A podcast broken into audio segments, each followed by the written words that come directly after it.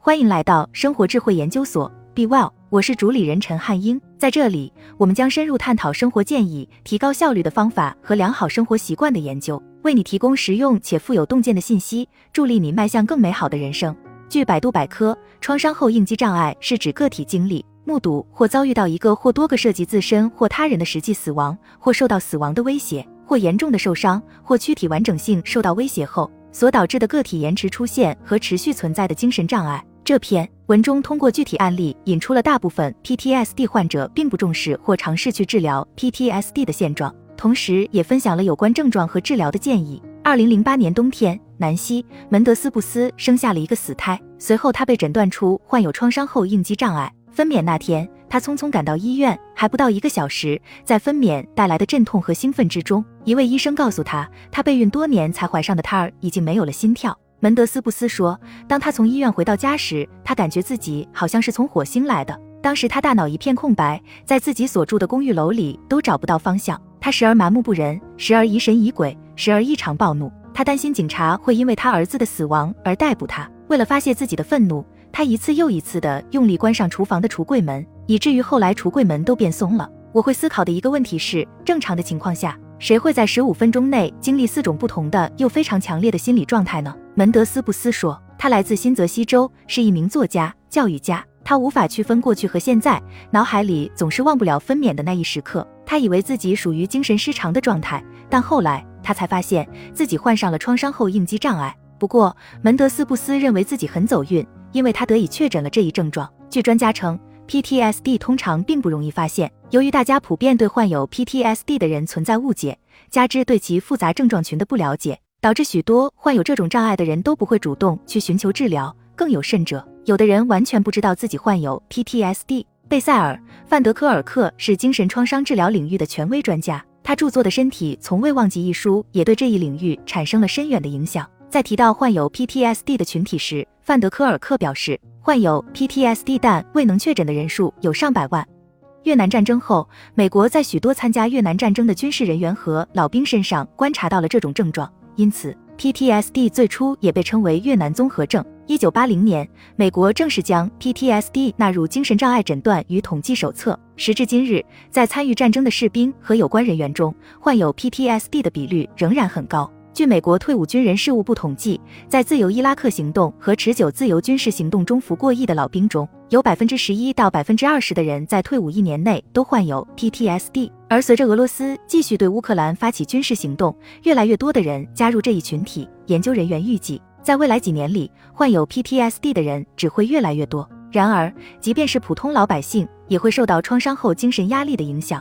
斯坦福大学研究 PTSD 的专家，著有《让心里的伤不倒带》一书的作者莎莉·贾因表示，最可能导致 PTSD 的创伤是强奸，紧随其后的就是参战。因此，他和范德科尔克以及其他专家都认为，让更多人了解 PTSD 到底是什么，具有至关重要的意义。为什么人们不去治疗 PTSD？美国国家创伤后应激障碍中心执行董事宝拉·施努尔称。美国有近百分之七十的成年人至少经历过一次精神创伤事件。美国疾病控制与预防中心将其定义为一种表现出恐惧感、无助感、重伤感或受严重伤害甚至死亡的威胁感的体验。不过，据美国退伍军人事务部，全国只有百分之六的人会在人生的某个阶段患上 PTSD，其中大部分都是女性。科学家仍在努力发现这种差异背后的生物学及社会学因素。他们研究的课题包括代际创伤是怎样形成的。及 PTSD 的部分表现情况可能与遗传有关，以及重复创伤事件造成的复合型创伤对个人心理的影响。我们最初在诊断 PTSD 时，都认为它源自人类自身经历之外的异常事件。范德科尔克说，他提到的我们指的是研究和治疗 PTSD 的科学家和研究人员。我们之前认为精神创伤不常见，现在看来这种观点非常不切实际。范德科尔克说，现年三十四岁的瓦妮莎·海耶来自英格兰东米德兰兹。她在二零一九年发生异位妊娠后患上了 PTSD。怀孕九周后，她急忙跑到医院做手术。医生告诉她，她可能有生命危险。经过三周痛苦的康复过程后，她不得不决定如何处理胎儿遗骸，到底是火葬还是土葬。随后，她脑海里经常突然浮现出痛苦的往事，令她神经极度衰弱。每天凌晨两三点，她都会从噩梦中惊醒，然后设想如果孩子存活下来会长成什么样子。侵入性思维占据着海耶的大脑。他会设想带着刚学会走路的孩子外出散步，然后被一辆汽车撞到。当丈夫不接电话时，她会设想他是不是死了。总之，她的眼中所有事情都有风险。她活在巨大的压力之中，连月经都停了。六个月后，她终于决定去看医生。医生告诉她，异位妊娠后出现 PTSD 很常见。尽管如此，海耶仍然觉得自己没有患上 PTSD。并对医生给出的诊断结果表示非常震惊。他用了几个月的时间才决定定期去见心理医生，并开始寻找应对其症状的方法，认识 PTSD 的症状。据2012年发表于美国医学会杂志《精神病学 JAMA Psychiatry》的一篇研究，早期干预对于 PTSD 的治疗和预防至关重要。贾因表示，出现 PTSD 症状的人可能需要两年或更长时间才能得到确诊，在头两年里没有接受治疗的人，康复几率要低得多。现年三十岁的娜塔莉亚中曾经历过一段虐待关系。二零一六年，在结束这段关系后，她被诊断为患有 PTSD。当听到自己患有 PTSD 的时候，我感觉自己不应该患上这个症状，毕竟我之前没有任何参战经历。她说，许多像中这样的人在与 PTSD 苦苦相处多年，尝试各种方法，努力克服相关症状，均以失败告终过后，才开始寻求并接受心理治疗。如果能早些接受治疗，最初的症状可能就不会加重。美国心理协会卫生保健创新高级主任维尔·怀特认为，患有 PTSD 的人之所以会耽搁治疗，一部分原因在于逃避就是 PTSD 症状的典型特征。患上 PTSD 过后，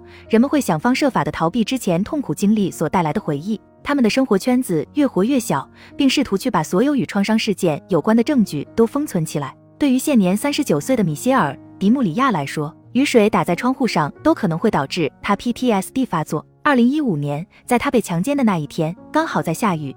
这之后，只要一遇到雨水天气，他的脑海里就会浮现出之前被侵犯的那一幕。他甚至无法停止在脑海里描绘侵犯者的面孔。二零一七年秋，迪穆里亚被诊断为患有 PTSD。自那以后，他在日常生活中一直在努力回避各种可能会陷入那段回忆的场景，比如古龙水的味道、侵犯者喜欢的某些音乐等等。在侵犯过程中，他的背部还受到了伤害，因此。他也会尽力避免在镜子中看到皮肤上散落分布的手术疤痕。迪穆里亚还创立了一个倡导精神健康的组织——蜜蜂勇气基金会。但凡出现在公共场合，他都会在手腕上佩戴一个蓝绿色的编织手链。他曾告诉朋友们，如果他开始心不在焉地玩弄这个编织手链，那么他就有可能在走神。他也找到了一些应对艰难时刻的方法，比如吃 M 与 M's 牌花生牛奶巧克力，看漫威电影。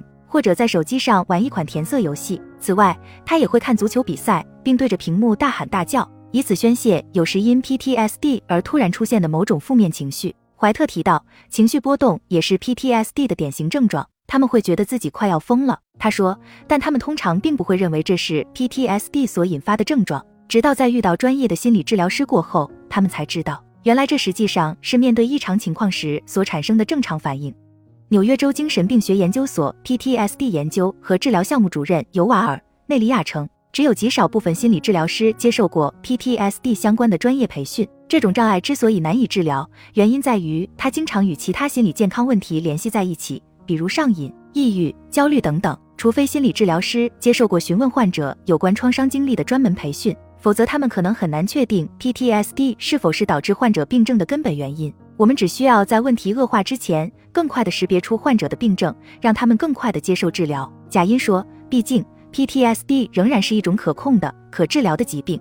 尽管有关专家目前还没有完全认识 PTSD，但有关术语形化却已经成为日常沟通中的主流。现在触发成了一个热词和网络流行语。精神创伤则是在社交媒体平台上出现的高频词。《身体从未忘记》一书已连续近一百八十周登上平装本畅销书排行榜。”并且收获了一大批狂热的粉丝。一些专家表示，有关术语行话的广泛应用已经淡化了 PTSD 的含义。英国诺丁汉大学法医精神病学临床副教授约翰·塔利称，这种障碍源于严重的精神创伤，这里指的是危及生命或近乎于危及生命的精神创伤。他说，当人们过于广泛地使用这个词过后，这个词就失去了其原本意义。但事实上，PTSD 的含义远不止艰难对付某个创伤事件所产生的后果与影响。当事情发展到人们已经在讨论办公室压力导致 PTSD 时，就有人在 Twitter 上发表一些针对我的不友好言论了，认为是我让他们患上了 PTSD。这个时候，大家就会对临床医师持怀疑态度。塔利教授说：“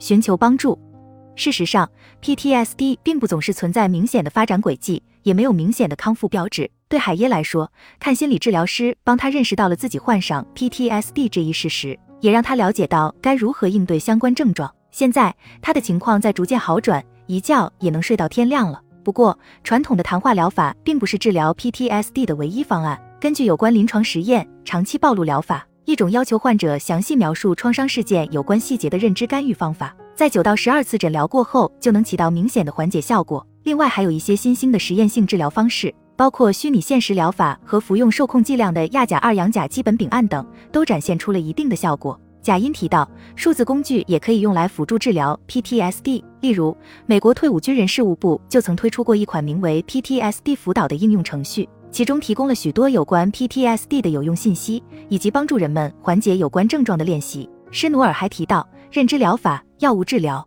以及一种名为眼动脱敏在处理疗法的治疗技术等方法，在治疗 PTSD 方面也非常有效。在 EMDR 疗法的帮助下，门德斯布斯已经能够从容地应对恐慌发作。虽然他仍然有疑神疑鬼的心理想法，但随着时间的流逝，这种症状出现的次数也越来越少了。与最初出现这些症状的时候相比，现在的他过得更加充实，也更加有意义了。我知道我还没有完全打败 PTSD，他说，它是我的一部分，但不是我的全部。好了，以上就是今天的分享。如果您有什么看法，欢迎在下方留言与我们交流分享。期待我们下次相遇。